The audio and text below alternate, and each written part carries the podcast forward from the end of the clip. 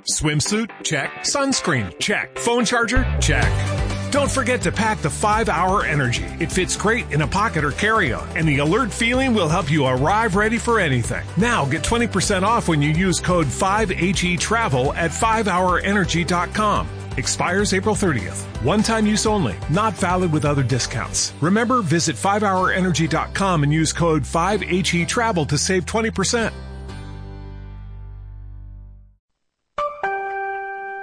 Advertencia. El siguiente podcast puede contener lenguaje soez y ofensivo, así como referencias a humor negro, xenofobia, racismo, misoginia, homofobia, machismo, necrofilia, zoofilia, coprofagia, pedofilia y política en general. Se recomienda a los oyentes que sean sensibles a esta clase de humor que se abstengan de escuchar este segmento. Si a pesar de estas advertencias deciden seguir escuchando, ajo y agua.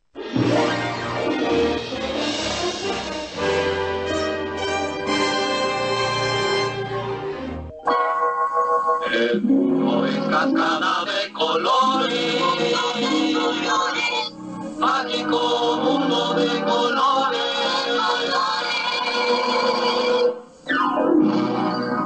Aventuras en Zombilandia.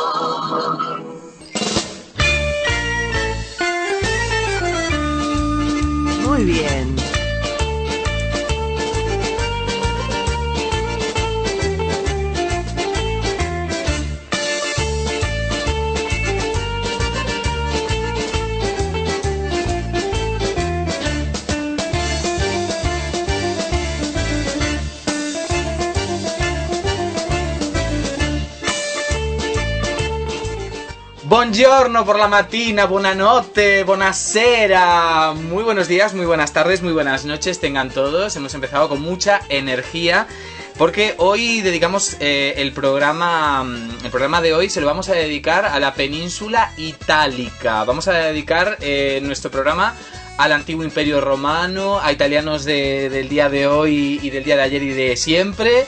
Y estamos con uno que no es italiano, pero es catalán, que bueno, que es más o menos, están emparentados, están emparentados, están ahí. Eh, que es Javi Bowles, por supuesto, compañerito de, de aventuras. Hola Javi Bowles, buenos días. Buonasera, buonanotte, buongiorno. E qui Javizia. Buenos di- buenas tardes, buenas noches, buenos días, buenas ocurte comías. Pues sí, estamos aquí en el capítulo número 20, perdón, número 43. 43. Que digo 23 y digo yo ¿Qué estoy va? mongola. Pues estamos aquí con la libertad ya instaurada en nuestro gobierno mm, centralizado. Mamá. Y nada, y estamos aquí un capítulo más. Vamos a dedicar el capítulo a la península italiana y itálica. Y yo se lo quiero dedicar en concreto a Marta Arcalis, que estuvo viviendo muchos años en Italia, que es una fanática de Italia, que sé que nos escucha y que nada, res Marta, tu dedico a tu y que t'estimo molt i que espero que t'agradi molt aquest ca- aquest capítol. Pues yo se lo voy a dedicar a los politi, a los politi, que son italianos de, pura cepa, amigos de mis padres y con los cuales hemos eh, sabido compartir muchos momentos muy, muy, muy, muy, muy agradables y muy alegres en épocas de mi infancia. Por ahí, por Uruguay, se quedaron algunos de los politi y otros politi por, por Italia. Así que les mando un beso. No me van a estar escuchando, pero bueno, mis padres seguramente sí que les tienen en muy buen recuerdo.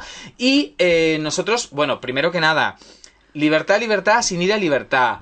Eh, anoche se ha acabado el estado de alarma. El gobierno central ha dicho hasta aquí, hasta aquí hemos llegado. Más de seis meses es una exageración. Madrid y, y- y, bueno y todas las comunidades tienen la libertad que tanto han ansiado, más a unos más que otros, especialmente nuestra querida Isabel Díaz Ayuisi. Eh, y nada, ya ayer hemos visto, o sea, imágenes de despiporre absoluto y completo, de gente sin respetar medidas de mm, sanidad ninguna, ni las más básicas, mucha gente sin la mascarilla, gente, mm, aglomeraciones que aquello en la Puerta del Sol, si veis eh, algunas imágenes en Twitter, parece que fuera fin de año directamente. Eh, y no sé, la mitad con mascarilla, la mitad no, mm, distancia de seguridad 30 centímetros, más o menos debe ser la distancia de, seguri- de Bueno, pues seguridad mira, ahora. co- como, dos como dos pollas de tamaño normal español. Más o menos. Eh, yo quiero decir que nada, bueno, solo avisaros, ¿vale? A nosotros que somos así visionarias y yo soy un poco bruja, avisaros que la quinta ola, it's about to come. It's about to come. Sí, yo creo que entre, entre Pero claro, yo decía, yo voy a hacer una pequeña reflexión, ¿no? Porque esta mañana he recibido mensajes de mucha gente que está como, bueno, de mucha gente, de algunas personas muy horrorizadas por las imágenes que han visto. Pero claro, yo digo, o sea, ¿qué le vas a pedir tú a la juventud que respete cuando los propios gobernantes, que son los que deberían dar el ejemplo, y me refiero específicamente a la Yuisi y toda, y toda su camarilla, realmente lo que están pregonando a los cuatro vientos es la libertad más absoluta sin importar nada que tenga que ver con la salud de los demás porque la libertad es lo primero y yo tengo derecho a no encontrarme con mi ex, a tomarme dos cubatas en un karaoke y a estar de cañitas por ahí. Bueno, si tú mm, promulgas a los cuatro vientos la libertad más absoluta sin importar nada más, luego no puedes esperar o no puedes apelar a la responsabilidad individual de la gente, ¿no? Porque se entiende que tú estás dando el ejemplo. Entonces, si para ti el, el principal el principal reclamo de tu campaña electoral ha sido la libertad más absoluta, casi el libertinaje diría yo, ahora no nos podemos asombrar de que la Puerta del Sol pareciera una noche vieja anoche. Yo solo voy a decir que si han visto, han visto, yo la tengo como a todas, buenas noches. Es lo único que puedo decir hasta aquí, que es el personaje que hablaremos en Pues Cultura entonces vamos a empezar con el menú, con el menú del día. Menú del día, vamos a empezar con, con lo tuyo directamente, ya que lo has adelantado. Bueno, empezamos con lo mío, aunque luego el orden se invierte, ¿vale? Porque nosotras somos un poco invertidas. Somos invertidas. So- menos mal que, que no ha entrado monasterio, porque si no llega a entrar monasterio nos ponen el pin de No sabemos, invertidas. ¿eh? No sabemos, igual estas, entra, está- estas están lamiendo la concha. Yo creo que sí. Yo creo Estas que sí. están lamiendo se la concha. lamiendo la, la conchita, la conchita Y- de la derecha. Y se dicen cosas tipo, si han visto, han visto, yo la tengo como Claro, todas. y ellas se lamen el labio de la derecha, porque ellas les gusta la derecha. Ah, girl, my pussy's hanging out. Como dijo Britney una vez en un concierto, tengo el coño colgando, porque la pobre Britney se le metió el body que llevaba, estaba bailando, porque ella solo baila, ya no canta. Bueno, estaba moviéndose en el escenario, porque todos Ya. sabemos que ella baila en función del número de nuggets que le van disparando en la boca, ¿vale? Y entonces eh, se le metió lo que es el body entre los labios, y entonces eh, les digo por abrir el micrófono, ya ves tú que Britney Spears hace conciertos De playback 100%. de playback 100% y justamente le abren el micro y se escucha la voz de Britney que dice My pussy's hanging out, que la traducción es tengo el coño colgando. ¿Vale? Pero Yo no diría el coño colgandero que me gusta más. Tengo el coño colgandero. sí. Eh, pero bueno, como Britney no ha parido natural, sino que ha parido por, por cesárea varias veces, porque normalmente las famosas lo hacen para que no se les deforme la vagina y seguir manteniéndola como si fuera la de un bebé. Lo cual, he dicho esto, hola Miguel. Eh, continúo, vamos a hablar de Laura Pausini. Laura Pausini es, la verdad es que la estrella musical más importante en Italia desde hace 30 años. Eh, ¿Y evidentemente... Rafaela Carrá? Sí, pero a nivel, a nivel actual. Vale, o sea, vale. y también está Mina y, y grandes cantantes italianos, pero Laura Sí. Pausini en activo es la estrella más importante. Y las hermanas Gozzi. También, Las pero es la Gozzi, estrella más importante del país. Aprovecharemos eh, que estuvo en los Oscars, contaré anécdotas de ella. Es una tía muy divertida y creo que os va a gustar esta sección. ¿Y tú qué? Y luego yo también me voy a dedicar a la península itálica, que era donde estaba la capital del Imperio Romano. Entonces, ¿de qué vamos a hablar el día de hoy? He recibido muchísimos mails y muchísimos mensajes de todos nuestros oyentes durante toda esta semana preguntándome todos lo mismo. ¿Cómo es que la religión eh, judio-cristiana pasa de ser perseguida en el Imperio Romano a ser la religión oficial del imperio y Roma pasar a ser la capital de la Iglesia católico-cristiana? ¿No? Y, y recibí, pero, o sea, eh, ¿cuántos correos más o menos? Como cero. Pero, pero bueno, pero yo sé, pero yo sé, pero yo sé que en el fondo la gente casi no duerme pensando en esta dis- disyuntiva. Ya sabes que yo este programa, de, de alguna manera, nosotros lo hacemos para nosotros. Y a mí eh, eh, me gusta mucho investigar estas cosas porque son cuestiones que, que a mí me parecen muy raras, ¿no? Como de pronto una religión que está perseguida en el imperio pasa a ser la religión oficial. Y eso os lo voy a contar hoy. Es muy curioso cómo funciona tu cerebro, ¿no? Porque tú tienes esta especie de, de, de fascinación por descubrir cosas y entender cosas en la historia. Y a mí me pasa lo mismo que cuando veo un artista que me gusta o que no me gusta, tengo la necesidad de que se lleguéis al fondo de esta persona para que luego podáis decir, toda su miseria. ¿te amo o no te amo? Claro, para ver toda su miseria. Yo soy más de historia, tú eres más de biografías. Eh, lo que no hemos dicho es cómo los agentes y, y- y las Los agentes gentes de trabajo. tienen que escuchar este programa. Este programa hay que escucharlo a través de nuestro blog que es Aventuras en pompilandia.blogspot.com Lo ha dicho en italiano. Luego tenemos nuestra red social por antonomasia que es Instagram que para acceder a nosotros tienen que buscar Pompilandia Podcast. Podcasta.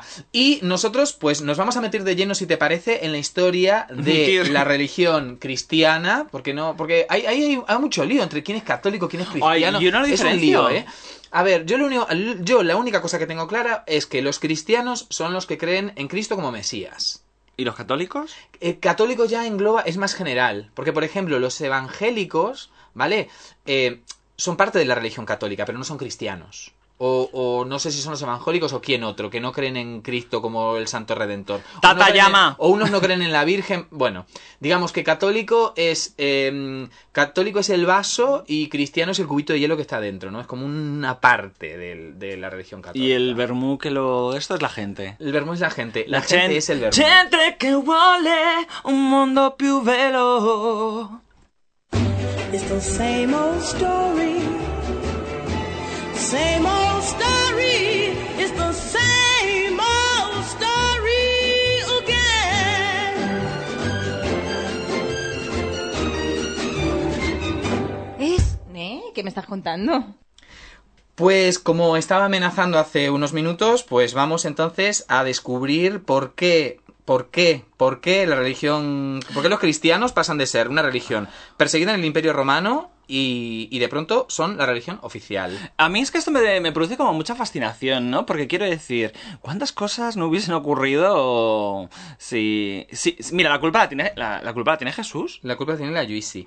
Bueno, es que Jesús, Era que muy perra. un revolucionario, ¿eh? Un era, era el, Pablo, el Pablo Iglesias de la época. Sí, yo creo que hay que quitarle un poco todo ese misticismo que tiene alrededor, porque hay que tener en cuenta que los evangelios se escriben 100 años después de la muerte de Jesús. Entonces, cuando se intenta hacer una biografía de Jesús por parte de los cristianos, los cristianos, claro, le adornan mucho toda la historia, ¿vale? Pero, pero sabemos a ciencia cierta por los propios cronistas del Imperio Romano que el tío era un sedicioso. Mm. O sea, el tío era un revolucionario. Era catalán, seguro. Y te voy a decir más. A mí, la, quizá la única canción así como Catalán un poco. cri- como, mm, como Cristóbal Colón. En- de- de entre todos los orígenes de Cristóbal Colón, Se dice que uno de ellos es catalán, Catalán. es portugués, eh, Sí. hay un poco de, de lío. La cosa es que a mí lo que más me gusta de la música de la música cristiana es I'll never be Maria Magdalena, you're the rhythm of the night.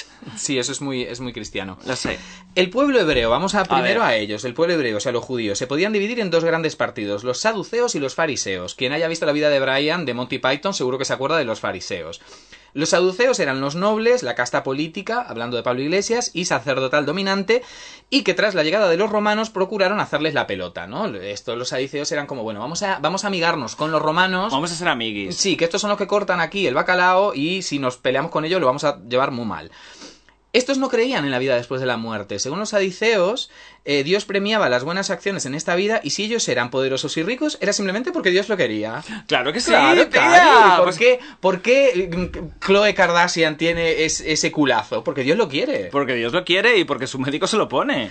El partido de los fariseos, que eran los otros, estaba compuesto por la pequeña burguesía y los comerciantes, un poquito más pequeños, menos Tía, poder, ¿vale? dices fariseos, yo pienso en el fari. En el- sí, es, yo- el farie era fariseo, que, seguro. que- que en paz descanse. Creían en una vida tras la muerte, esto sí, y trataban de conservar la esencia de las tradiciones judías y sus ritos, ¿vale? ¿Qué hacían? Pues no se mezclaban con los gentiles. ¿Tú sabes qué son los gentiles? No, pero me lo explicas. Los gentiles son los que no son judíos, Ah. ¿vale? Para los judíos, cualquiera que no es judío es gentil.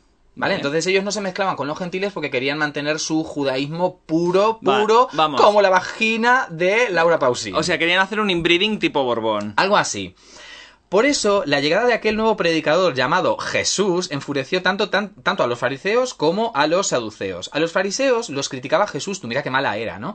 Los criticaba por ocuparse solamente de cumplir los ritos y olvidar el amor que todos debían tener hacia sus semejantes. Claro, a Jesús lo que no le gustaba de los fariseos era que no se mezclaban con los gentiles, ¿vale? Y Jesús decía que había que hacer el bien sin mirar a quién. Ay, Ah. hacer el bien sin mirar a quién. Es Esto me suena... A orgía. A mí me suena esto a ir a, a una orgía y, y te toca un feo y dices... Y pues- dices, bueno, pues, pues, pues- ya que pues venga, estamos, pues pues ya venga. está. Y a los saduceos los criticaba por su falta de creencia en que Dios recompensaba los buenos actos en la otra vida y por ser unos pelotas de los romanos. ¿Vale? Vale. Entonces, claro, Jesús iba, criticaba a los saduceos, criticaba a los fariseos, amigos, no se hacía.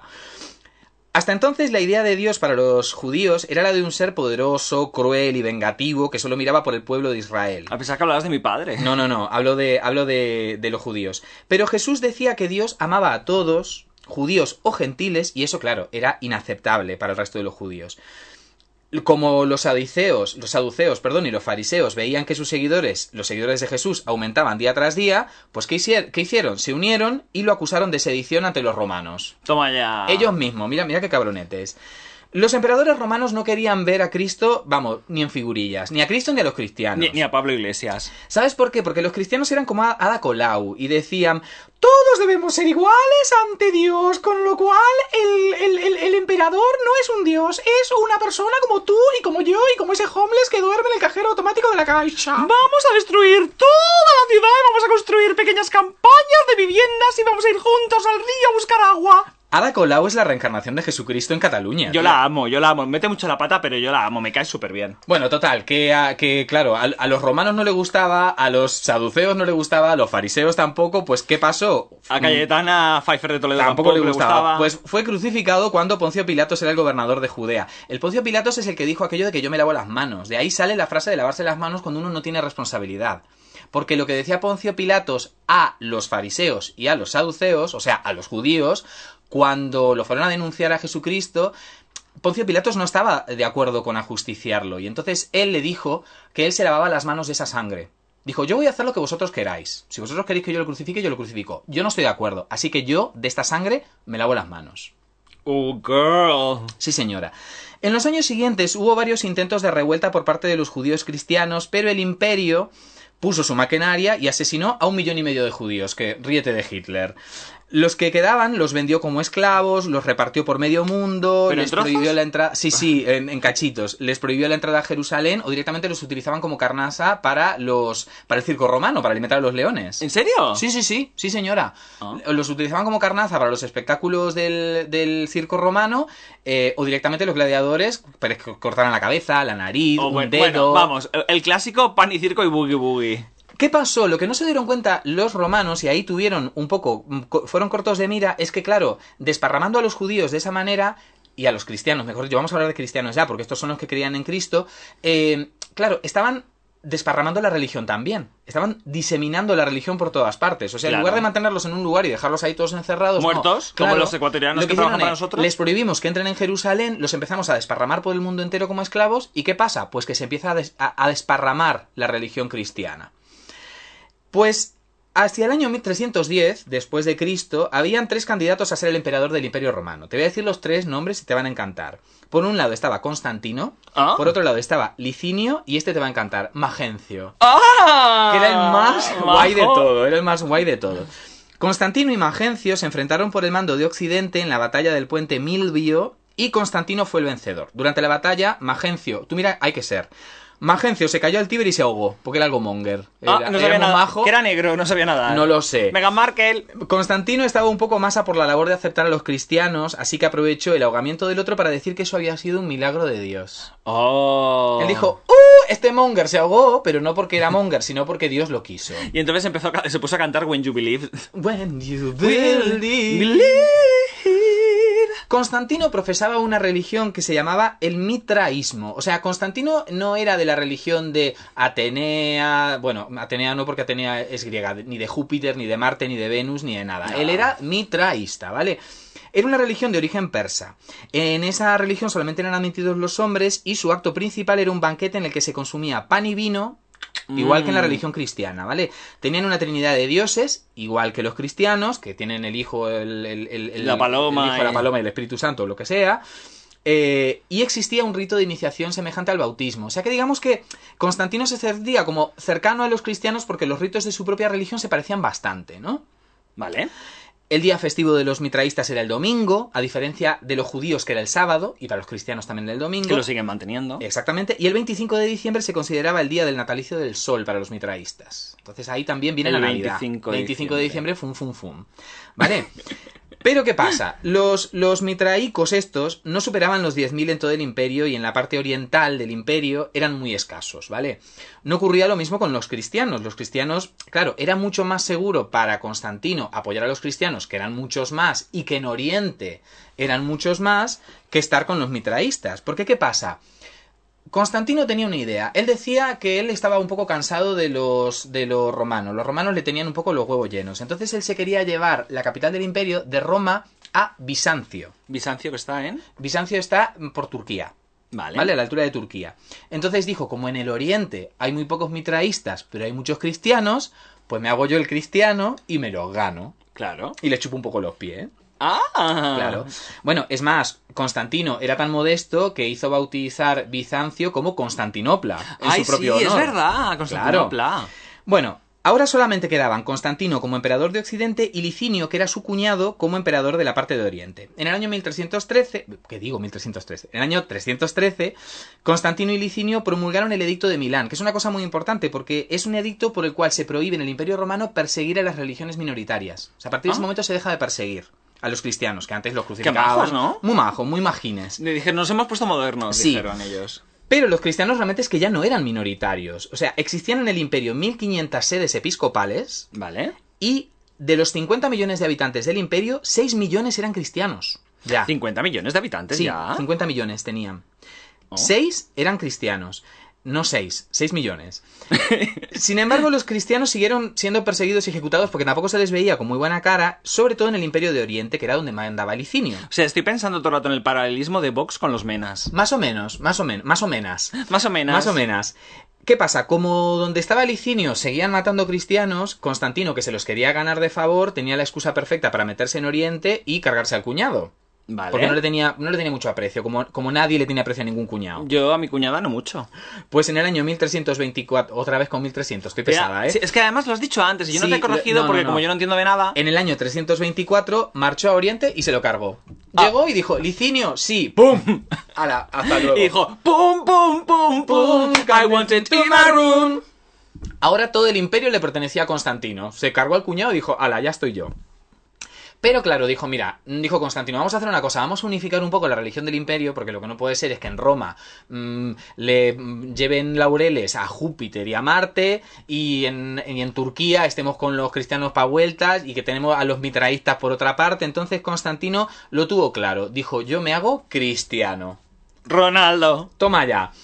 Pero a partir de ahí las ideas de Constantino se hicieron un poco menos tolerantes, porque mandó a destruir las imágenes de los dioses paganos, que ahora ya se le llama paganos a, a- Claro. a los pobres dioses que estuvieron durante siglos y siglos protegiendo Ya, Roma. es que, o sea, cuando alguien impone algo, o sea, tiene tan poca delicadeza. Sí, sí, sí. Es decir, en el 330 confiscó todo lo que había en los templos de Grecia y ahora fueron los cristianos los que persiguieron a los paganos, derribaban sus templos y los asesinaban directamente. O sea, de pronto los cristianos dijeron, ahora es la nuestra. Ah, it's our time, Y eso, girl. y eso que Jesús decía que no había que ser vengativo. Pero que si a Jesús nadie le importaba a nadie nada. Le importaba Ahí. una mierda. En ese momento ya no le importaba una mierda.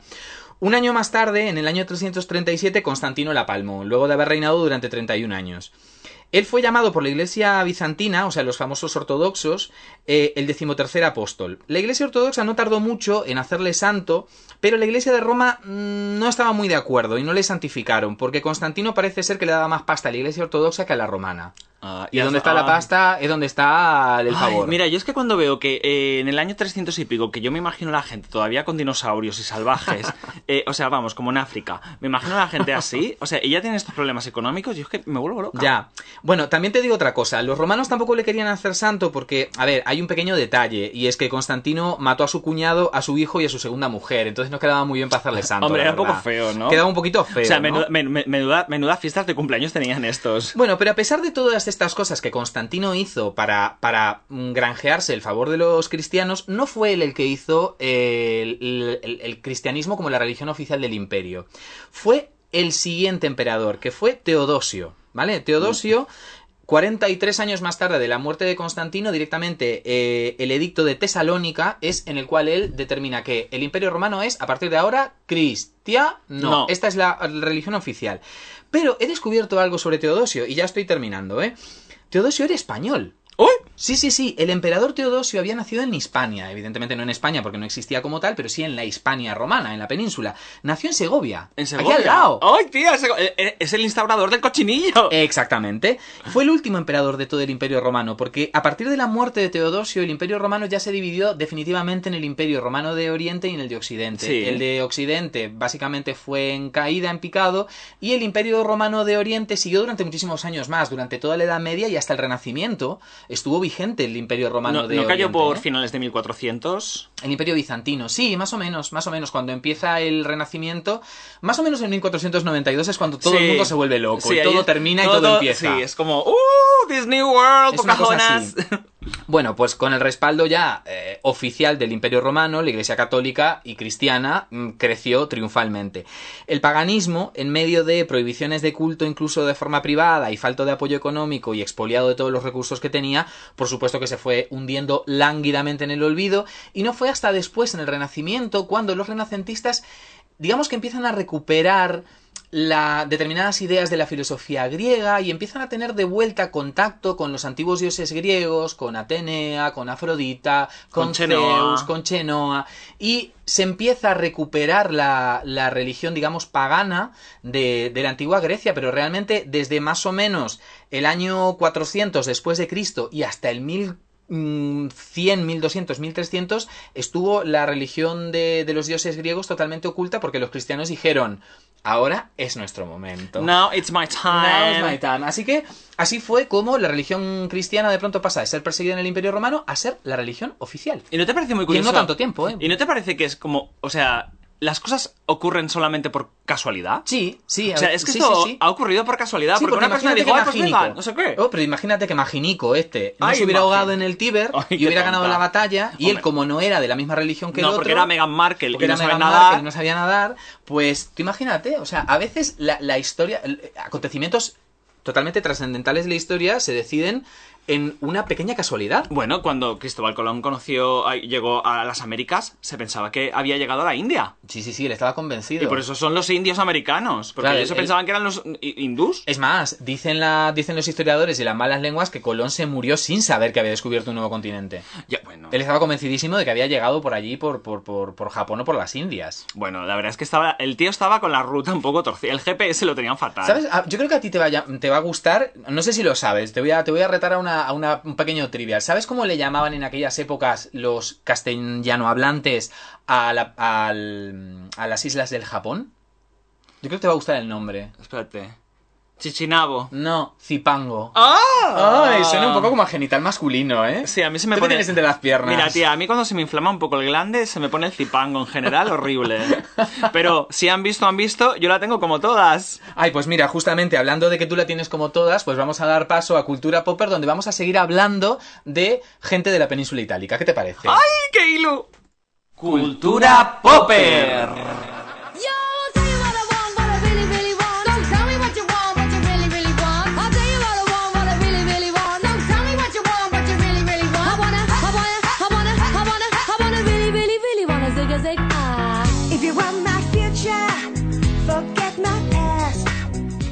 No, nunca forget the past. Sí, justamente una cosa que a nosotros nos gusta hacer, y especialmente en otra vez la misma historia, es recuperar the past. Pero ahora no vamos a hablar de the past, vamos a hablar de una persona que está en the present, está un poquito en the past, pero está en the present total- totalmente eh, en el candelabro, como diría Sofía Mazagatos. Ay, Sofía, hay que hablar un día de Sofía Mazagatos y de Mar Flores que cuando fueron amigas. Esto, Vale. esto lo dejamos un día pendiente por ahí. Tengo que hacer un trabajo de investigación. ¡Ecuatorianos! ¡A trabajar! Así me gusta. Cristianos. Cristianos. Pues vamos a hablar de Laura Pausini, una gran, gran cantante, una de las mejores voces italianas actualmente. Y la verdad es que lleva 30 años de carrera. Quiero decir que Laura Pausini es una- persona que se hizo muy famosa. Tuvo un momento en el que la gente la tomaba como muy absurda, muy patética, muy niñata, muy ñoña, que es cierto, ¿vale? Todo esto, sobre todo lo de ñoña, pero digamos que su personalidad ha ido brillando con los años y, y se ha consagrado como una de las mejores cantantes que hay. Laura Pausini nació un 16 de mayo, es decir, que dentro de poco es su cumpleaños, Ajá. de 1974 y es una Tauro, Tauro, Tauro. Es una tía bien cabezona. Ella nació en un pueblecito muy pequeñito llamado Solarolo. Bueno, además, o sea, si combinas ser Tauro con ser italiano, no se puede ser más cabezón. No se puede ser más cabezón. Vamos, y además ella que tiene... Es una tía como... No es especialmente guapa, pero es como muy atractiva, ¿no? Es como... Además que tiene cara de, de, de romana. De romana, Pero no de- de. Roma, ¿Cómo se llama el pueblo? Sola, eh, Solarolo. Solarolo, lo voy a buscar. Solarolo en la provincia de Rávena. Vale. Su padre, ella es la mayor de... Son dos hermanas. Ella, Laura, y su hermana un par de años menor, que se llama Silvia. Su padre era músico de joven y hacía como... Bueno, tenía una pequeña banda y iban por los pueblos, iban tocando, pero nunca llegaron a, a la fama, ¿vale? Eh, ¿Qué pasa? Que cuando el padre de Laura Pausini vio que su hija le gustaba muchísimo cantar, Aquí está Solarolo, lo Sí. en Google Maps. Está muy cerca de norte, Milán. Sí, está muy cerca de Milán, Mm. de... De Bolonia. De Bolonia. De Bolonia, Sí, sí. pero es un pueblecito muy chiquitín, muy chiquitín. sí. Y entonces, eh, nada, cuando el padre de Laura vio que a Laura le encantaba cantar, pues como que él que tocaba un par de instrumentos, pues como que tenía a su hija así en plan, la animaba, ¿vale? ¿Qué pasa? Que Laura Pausini le gustaba tanto cantar cuando ya era muy niña y tenía como mucha potencia de voz, que con ocho años le regalaron una guitarra y Laura Pausini compuso su primera canción. ¿Vale? Eh, no me he apuntado el nombre de la primera canción, pero da igual porque esa canción seguro que era una mierda. Eh, con 13 años, su padre del trabajo acaba ahorrando para grabar un, como una banqueta, un mini disco. Una banqueta. Una banqueta, sí. Un, un pequeño disco que se llamaba Il Sogno di Laura, ¿vale? El sueño de Laura, que era un disco con canciones escritas por Laura Pausini, pero claro, ella tenía 13 años. Ella viene de una familia muy humilde, con lo que su padre tardó muchos años en conseguir ese dinero.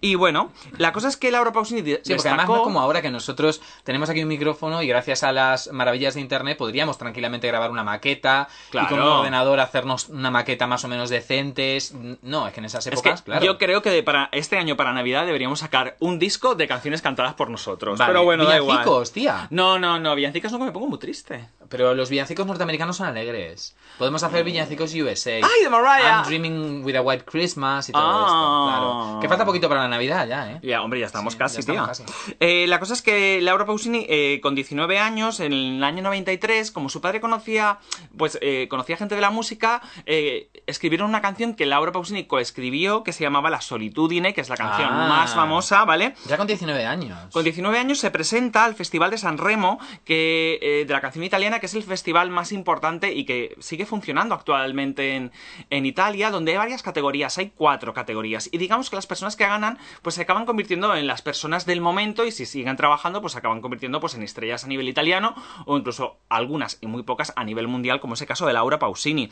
Laura Pausini gana contra todo pronóstico eh, con la canción de la solitudine eh, el Festival de San, de San Remo en la categoría, a ver si lo encuentro por aquí, era valores nuevos. Valores Fíjate nuevos. tú que esto es como si hubiese habido una especie de... Eurovisión Junior. Eh, Sí, o una especie de, de Operación Triunfo, pero claro, es que eh, el Festival de San Remo, es que a lo mejor tiene 60 años. Claro, sí, sí, sí, no, no, es que ¿Te vamos cuenta? a ver, es muy, muy, muy, muy famoso. ¿Qué pasa? Que cuando escucharon la voz de Laura Pausini, una chica además súper tímida, porque ella es una tía muy tímida, es muy pava en casa, porque es muy de hacer tonterías, pero es muy tímida, y dijeron, y esta chica tiene una voz muy potente. Y entonces la Warner le echó un ojete y dijo, y la fichó. Y la fichó. Pero ¿qué pasa? Que Laura Pausini, que tenía 19 años y que era muy familiar y muy de estar con su hermana y sus padres, Son italianos también, que ¿no? italianos, ella dijo, yo firmo un contrato y me... porque sí, porque quiero, ¿vale? Porque mi sueño es ser cantante, pero la condición es que mi padre esté constantemente conmigo en cualquier sitio. Como Britney. Pero la diferencia es que su padre no, no abusaba como abusó, como sigue abusando el, el señor de Britney Spears. Eh, el señor Britney Spears, mejor. El señor Spears, perdón. es que lo decía y decía, digo, me, me falta, me sobra algo. Me sobra algo. Entonces la, la discográfica accedió, con lo que Laura en todas las grabaciones, conciertos, eh, promociones, su padre está a su lado constantemente Incluso porque a día ella- de hoy. Sí, Vaya. pero eh, eh, ella, digamos que retiró a su familia, ¿vale? Eh, Digamos que su familia vive un poco de ella, pero no de a un nivel abusivo, sino porque ella mm, se siente bien con su gente Claro, y ella sabía que se iba a aventurar en un mundo muy cruel donde se pueden abusar de ti y entonces ella, como venía de un pueblecito y era muy boba, dijo, yo necesito estar con mi familia. Mira a mi papá. Y entonces ella estuvo de esta forma. Eh, sacaron el primer disco de Laura Pausini con ocho cortes, ¿vale? Eh, tuvo Ay, muchísimo pobrecita.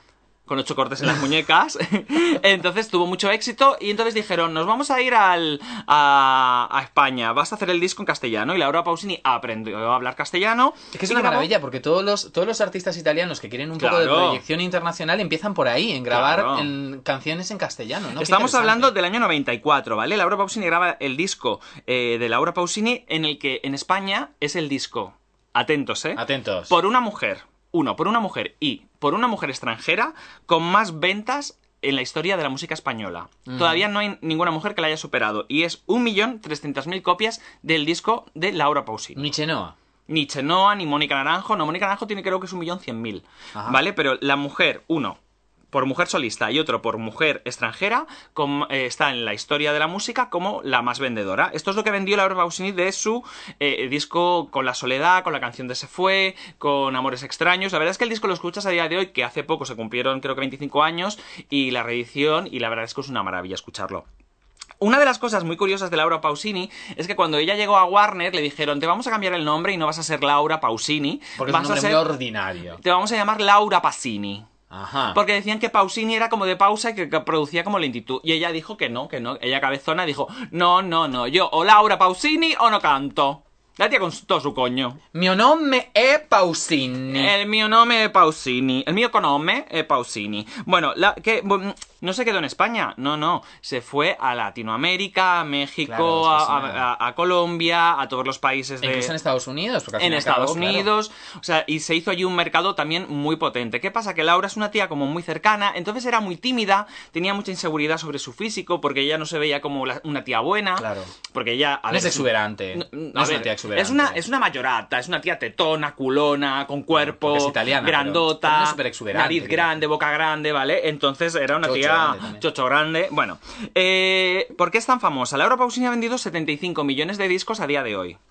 Algunos, algunos. Sí. Laura Pausini tiene sus discos en castellano, en, cata- en castellano, en italiano, ¿vale? Y luego tiene y canta, tiene discos en inglés, pero canta también en francés, en portugués, en siciliano, en napolitano, ¿vale? Que son como dialectos de... dialectos de, y en catalán, ¿vale?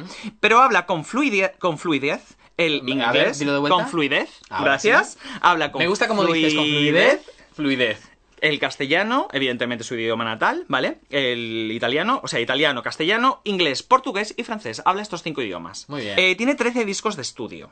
¿Vale? Que es un montón. Tiene cuatro recopilatorios. El último era la celebración de los 20 años de carrera, que con- canta con otros artistas, etc. Eh, luego tiene tres discos en directo, que yo estos los tengo, son una maravilla. Tiene ocho conciertos editados eh, en DVD, DVDs. que es una maravilla también. Tiene 13 giras mundiales, ¿vale? Que cada una tiene como 150 conciertos, 200 conciertos. Y que el año que fue madre, ese año como que fue un poco más corta, pero luego lo volvió. O sea, digamos que hizo como un parón de seis meses y luego volvió.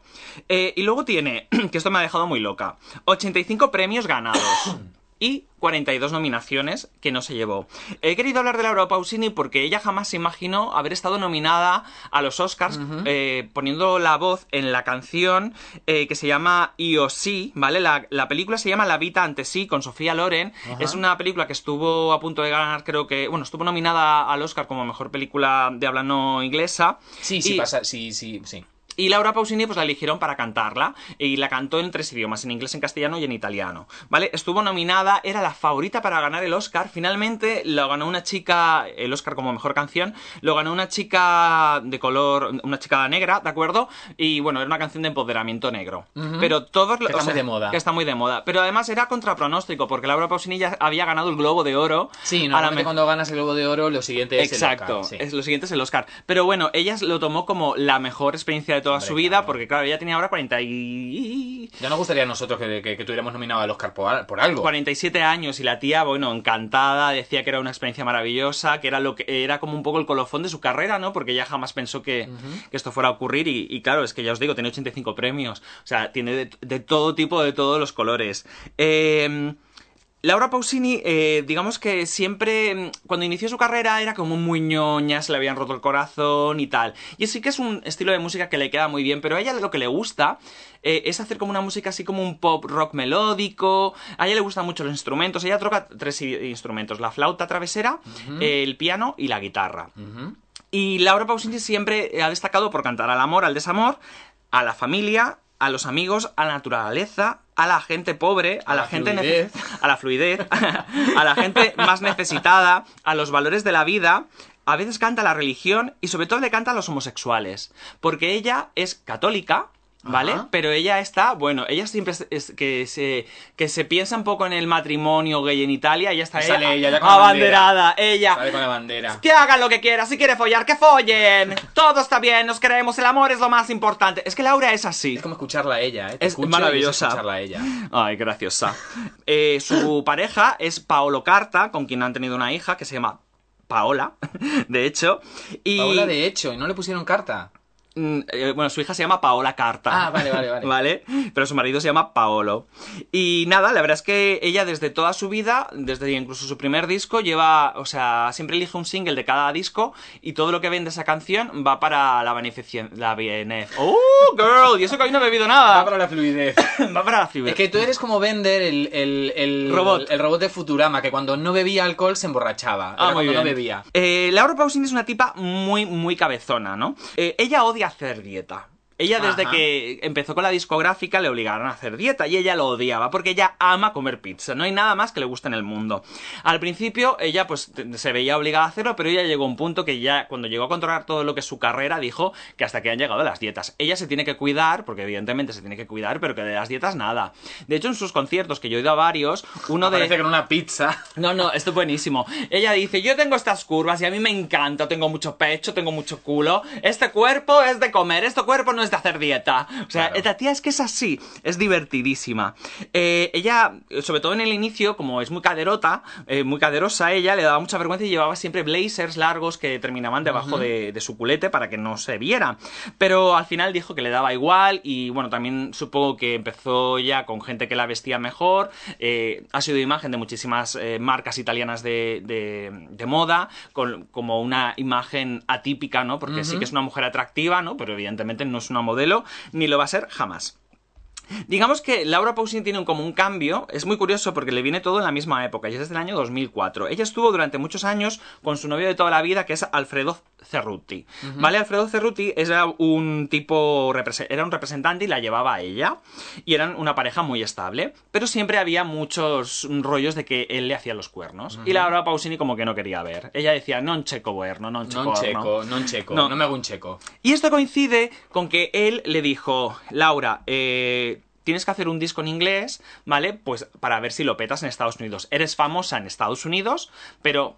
Y en Latinoamérica eres muy famosa, pero Sí, en Estados Unidos a ver si así lo petas. push, te falta ese push. Y ella no quería, porque ella decía, bueno, es que a mí me, ya me va bien, quiero decir, ella trabajaba siempre con los mejores, porque digamos que es, es una top. Luego vamos a hablar un poco de la fama esta de que la gente la odiaba, pero es que solo quería trabajar con ella. Voy a meterme un poco de caña, ¿eh? Porque hay mucho que contar. Sí, sí, porque... Y entonces... Vamos.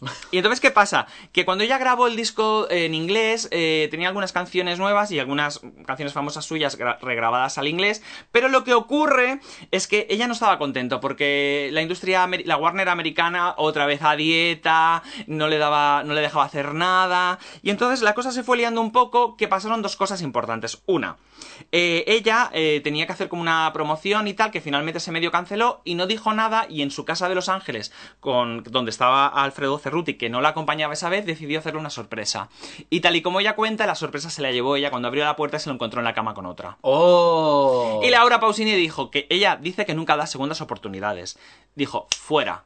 Lo echó y ahí ya se volvió loca. Y encima descubre que su canción, primer single, ella sacó dos singles simultáneos en, en Estados Unidos. Una más balada estilo más europeo y una canción así como un poco más rítmica, que creo que es una versión de la canción Surrender.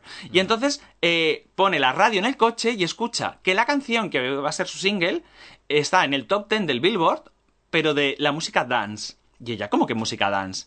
La cosa es que la, la discográfica de Warner en Estados Unidos no le había dicho nada y había publicado su canción en modo remix de música club y de música dance, ¿vale? Sin su autorización y ella eso no lo quería. Ella no quería ser una cantante de discoteca, ella quería ser Laura Pausini en Italia. Y la tía tuvo una reunión, se cabreó como una loca y dijo, cancelo todos los contratos aunque pierda dinero y me voy a Italia con mi familia Ya. y con mi gente de toda la vida.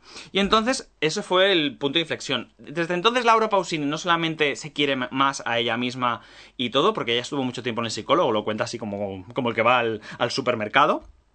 Sino que sacó su mejor disco, que es el primero que empezó a ganar Grammys latinos, mejor voz, producción, etc. Saca su disco Resta en Ascolto, que se llama Escucha, que es un disco maravilloso. e inclu- es muy curioso porque ya suelen tener 14, 16 canciones y este solo tiene 11 pero es que son una puta maravilla. Y entonces, este casualmente tiene una canción que se llama Vivi Me, que significa Víveme, que es una canción para los gays. Y dice así, ¿vale? Víveme sin miedo ahora, que sea una vida o sea una hora. No me dejes libre aquí desnudo, mi nuevo espacio que ahora es tuyo. Te ruego, víveme sin más vergüenza, aunque esté todo el mundo en contra. Deja la apariencia y toma el sentido y siente lo que llevo dentro. O sea, Laura ahí, ella a muerte. Bueno, luego ella sacó un disco así de versiones, de cuando ella, de sus canciones favoritas de la época, y digamos que Laura Pausini es la única cantante que ha conseguido llenar el estadio de San Siro, ¿vale? Con 80.000 personas que se, se agotaron las entradas, ¿vale? Su concierto, digamos, más emblemático, que una mujer italiana sola llene el San Siro con de 80.000 butacas, eso es, bueno, la bomba. Casualmente lo hicieron en junio, ¿vale? Para que no lloviera y cayó una tormenta que Laura Pausini, la tía toda mojada cantando, la tía ahí loca, loca ahí viviéndolo, la fantasía. Laura Pausini tuvo muchos problemas para quedarse embarazada y finalmente lo consiguió. Y conoció a su marido en la gira esta de Resta en Ascolto que hizo, lo conoció como un músico más. Entonces, eh, os voy a contar también una cosa que le pasó en la gira de 2015, esto es muy divertido. Laura Pausini es una tía muy natural y ¿qué pasa? Que la gente cuando hace las giras, las artistas, normalmente al final, se, ellos llegan en una gira, ¿vale? Y tienen segundos para cambiarse de ropa, ¿vale? Llegan, se cambian y se ponen la nueva ropa y vuelven a salir al escenario. No suelen llevar ropa interior. ¿Por qué? Por una cuestión de comodidad y de rapidez. ¿Qué pasa? Que Laura Pausini terminó el concierto, se quedó desnuda, le pusieron un albornoz y le llamaron para hacer un bis. Y ella pues salió, o sea, todo bien su albornoz y salió. Y lo que pasa es lo que vamos Bueno, a oír se ahora mismo. Se ató bien su albornoz. Sí, la cosa es que a Laura Pausini le están diciendo por el oído, nena, se te ve el chocho. Final del bis, ¿eh?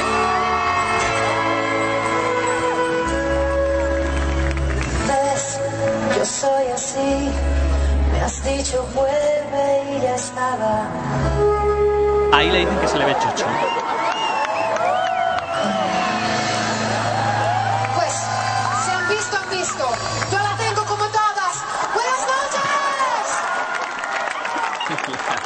Claro. Ya la tiene como todas. Esto le pasó a Laura Pausini con 41 años, quiero decir que ya no era una niña. Claro, ella al día siguiente, bueno, pidió mil disculpas, que por favor no se hablara de eso, que había sido un descuido, que ella, incluso las malas lenguas decían, lo está haciendo para ganar fama. Y Laura Pausini decía, dice, ¿qué fama voy a ganar yo? Dice, si llevo ya 25 años en el mundo de la Claro. música, o sea, ¿qué me estáis contando? ¿Os creéis que la fama la hago a base de mostrar el chocho después de 25 años de estar cantando? O sea, y nada, la cosa es que eso fue como un error, pero bueno, la- ella salió del momento en plan de si han visto, han visto. Yo la tengo como todas. Yo he ido a conciertos de Laura Pausini y os puedo decir que lleva una banda impresionante, una banda impresionante, unos, un- unos coros impresionantes. Fíjate si es generosa que ella siempre en todos sus conciertos hay un momento en el que deja, o sea, hay un par de canciones así como más cortadas, pero juntas como un bloque de a lo mejor de 8 minutos, donde cantan sus coristas como si fueran cantantes principales las canciones y ella se une al resto de coristas para hacerle el coro.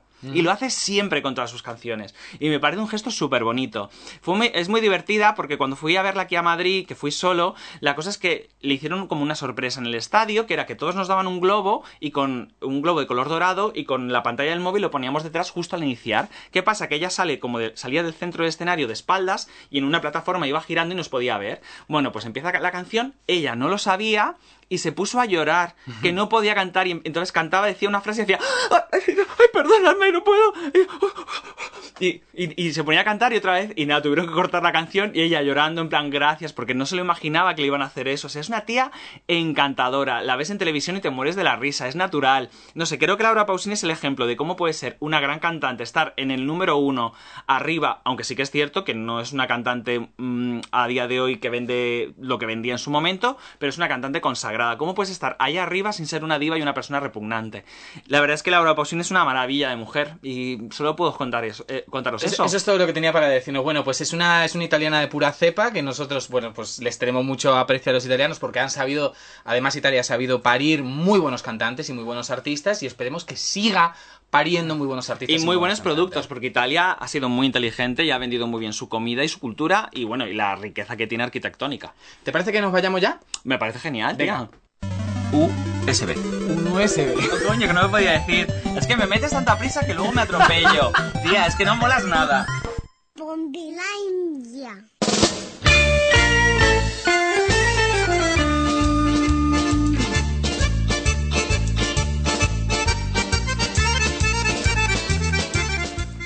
Bueno, después de este homenaje a la península itálica, a Roma y a sus alrededores, pues nos vamos a ir ya de aventuras en Pompilandia. Porque mm, pues hay un poco hay un tiempo un poco feo y antes de que se nos venga el diluvio universal en Madrid pues tenemos que salir corriendo que hay que, que hay que comer hay que tomarse un vermú que Y hay que hacer la libertad. y hay que sí y hay que empezar a disfrutar de, de la libertad Eh, señoras y señores, nada, nosotros pues nos despedimos hasta la próxima semana. Eh, me quedo con esto que decía Javi, ¿no? Que se puede, se puede ser una, se puede ser un artista, se puede ser un cantante consagrado, se puede ser un podcaster consagrado y no necesariamente hay que ser un repugnante y un antipático. No van unidas la cosa, una cosa van, con la otra. no van unidas. Creo que Laura Pausini ha demostrado ser una de las personas más auténticas en el mundo del show business a día de hoy y durante 30 años. Nos vamos a despedir el programa con una canción suya que no es, Venga. Que no es una canción suya exactamente, Venga. sino... sino es una de sus canciones favoritas, ¿de acuerdo? Ella, como os he dicho antes, sacó un disco de canciones de los 60-70, eh, que eran las canciones que cantaba en casa con su padre cuando era pequeña. Su primer single es Yo Canto, que por cierto esta canción está en portugués, en francés, italiano y en castellano. Nos despedimos con la canción de Yo Canto. La niebla que se posa en la mañana, las piedras de un camino en la colina, el ave que se elevará, el alba que nos llegará, la nieve que se fundirá corriendo al mar. La almohada aún caliente guarda vida. Inciertos pasos lentos de una niña. Los pasos de serenidad, la mano que se extenderá, la espera de felicidad por esto y por lo que vendrá. Yo canto,